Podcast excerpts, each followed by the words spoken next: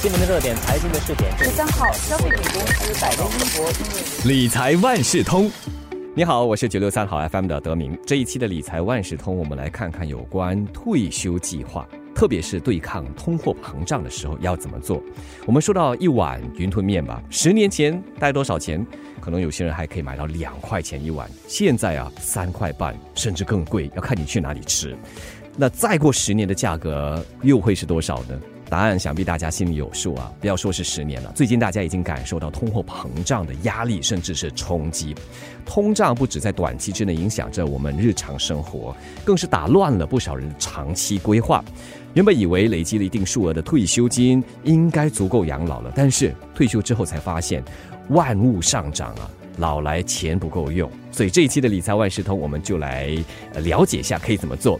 我邀请两位朋友，一位是华为媒体集团联合早报财经新闻高级记者陈子云，另外一位是 Sing Life 财务顾问公司高级财务服务经理谢国峰，请两位来说说我们要怎么制定对抗通货膨胀的财务规划，好让我们安享晚年。这一期的理财万事通由 Sing Life with Aviva 鼎力支持，Sing Life 以更好的方式实现财务自由。两位好，德明你好，德明你好。我们有一句话常说啊，计划赶不上变化，更何况正值现在世界面临很多很多事情的发生，经济宏观环境不断的改变。那如果通胀的情况再加剧的话，原定的退休规划就无法顺利进行了吗？我们该怎么办呢？子云，大家在进行退休规划时呢，一定要考虑到物价上涨。就刚才你提到通胀率呢越来越高，如果实际的通胀情况比计划中假设的来得高，也就是说你比预期的情况还更恶劣的话呢，人们就要有心理准备。减少花在想要上的开销，这里的想要指的是一些想要拥有但没有，也是能继续生活的东西，好像名牌衣服啦，或者是奢侈旅行。至于那些即将要退休的人，可以考虑延后几年退休，或是从事兼职工作，不完全退休。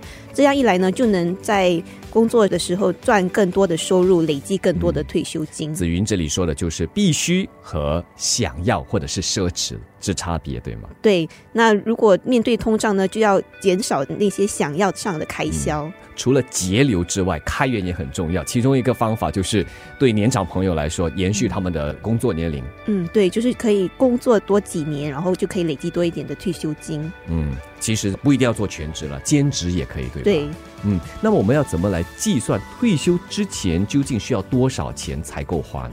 对，刚才我有提到呢，在计算退休需要和预测未来现金流时，一定要把通胀的因素考虑在内。最新的官方数据就显示，我国六月的通胀核心通胀率达到四点四八仙，这是十三年来的新高。所以，我们绝对不能忽视通胀带来的冲击。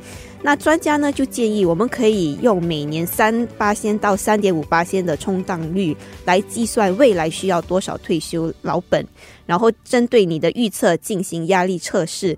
压力测试指的是测试不同的情况下退休金如何受影响。例如，如果突然间投资下降，会如何影响到你的退休老本？嗯，可不可以举例来说明啊？因为之前说的很多的是数字。好，可能我们就用一个四十五岁男性的例子。这名男性呢，他计划在二十年后退休。那二十年后，他就是六十五岁。退休后，他希望每个月可以继续有大概三千元的收入。假设他可以活到八十八岁，那每年的通胀大概是两八仙，按他一点九六八仙的通胀调整回报率来计算，到了六十五岁。他需要至少一百万一千九百九十三元的退休金，这是相当大笔费用，所以要提早做好规划。听到一百万这个数字，就有点让人却步了。对，那市面上呢，其实有很多免费的资源，可以帮助人们进行一些基本的规划。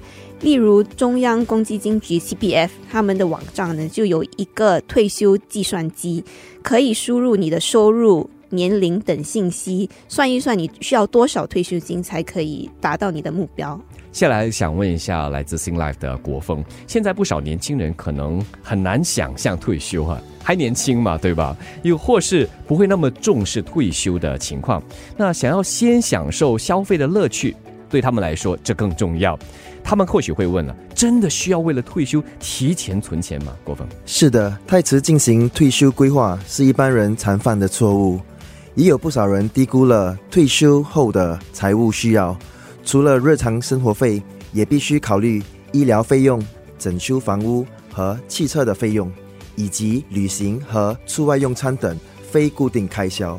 咨询公司未来超越 Willis Towers Watson 去年底发布的调查显示。新加坡医疗福利费用不断增加，比如说，二零二零年同比上升七点七八仙，二零二幺年进一步上扬八点六八仙，今年预计再涨九八仙。那退休后，我们要确保有妥善的住院计划非常重要，尤其是新加坡医疗通胀非常高，如果需要住院，将影响退休金。这一期的理财万事通，我们就来聊一聊啊，如何安度晚年，特别是在退休之后，又特别是要如何对抗这通货膨胀的压力。这一期的理财万事通是由 Sing Life with Aviva 鼎力支持，Sing Life 以更好的方式实现财务自由。那刚才国峰提到的就是提早做退休规划，才不至于到老没钱花嘛。那么我们应该做什么样的准备，才可以对抗通胀，安享晚年呢？对抗通胀是一个选项，是把资金投入年金计划，让投资者获得被动收入 （passive income） 的同时，也能够保障本金。他们也可以根据风险属性投资单位信托，每个月获得派息，但必须注意这类产品不保本金和派息。那年金呢，是一种保险产品，提供退休收入保障。可分有期限和无期限两种。有期限的，在指定年限内提供退休收入，如十年或二十年；无期限的，提供终身派发，一直到年金持有人去世，因此也称终身年金 （lifetime annuity）。调查显示啊，新加坡六十五岁的本地居民，呃，他们的平均寿命是大概八十六点二岁，活到一百岁或以上的人数，过去十年是增加的，而且增加超过一倍那么多，可以领到去世的终身年金，听起来非常适合这些长寿的人，是不是这样子呢？子云，人们在进行退休规划时呢，往往呢会忽略了长寿风险，也就是说，你活得比预测的寿命更长。那为避免你可能还没去世就已经用完退休金，可以考虑终身年金计划，就是刚才提到的，这样你就不必担心说能活多久。那选择合适的医疗保险和长期的护理保险计划也非常重要，这样呢才可以为退休后患病提供一些保障。我们都知道，把钱放在这银行是对冲通胀最糟糕的方式之一，虽然还是有人那么做了哈。那么，除了购买你们说的年金啊、保险计划，还有其他什么投资也需要考虑在内的？进行投资时呢，最重要的是要建立一个多元化，还有拥有长远期限的投资组合，这样呢就可以为投资者带来高于通胀率的回报。那大家在进行投资时，不应该单一选择一种资产类别，例如不能只是投资股票，也应该考虑其他方面，如房地产投资。浮动利率和防通胀的证券，以及黄金，这些都是在通胀环境中呢可以获利的资产。也应该考虑跨地域的投资策略，就是除了本地，也可以考虑投资其他的国家，这样呢就可以通过外汇的波动来缓解通胀的风险。那人们在考虑退休产品时呢，也可以考虑提供递增收入和灵活度的产品，例如在公积金的终身入息计划 （CPF Life）。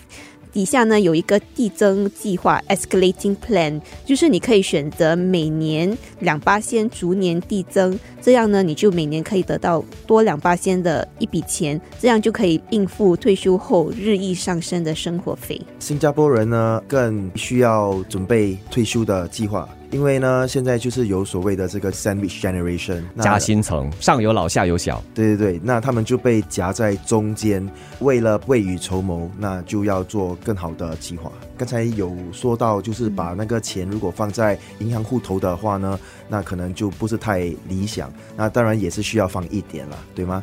那刚才有说到的，就是可以放进 Unit Trust 或者是保险计划。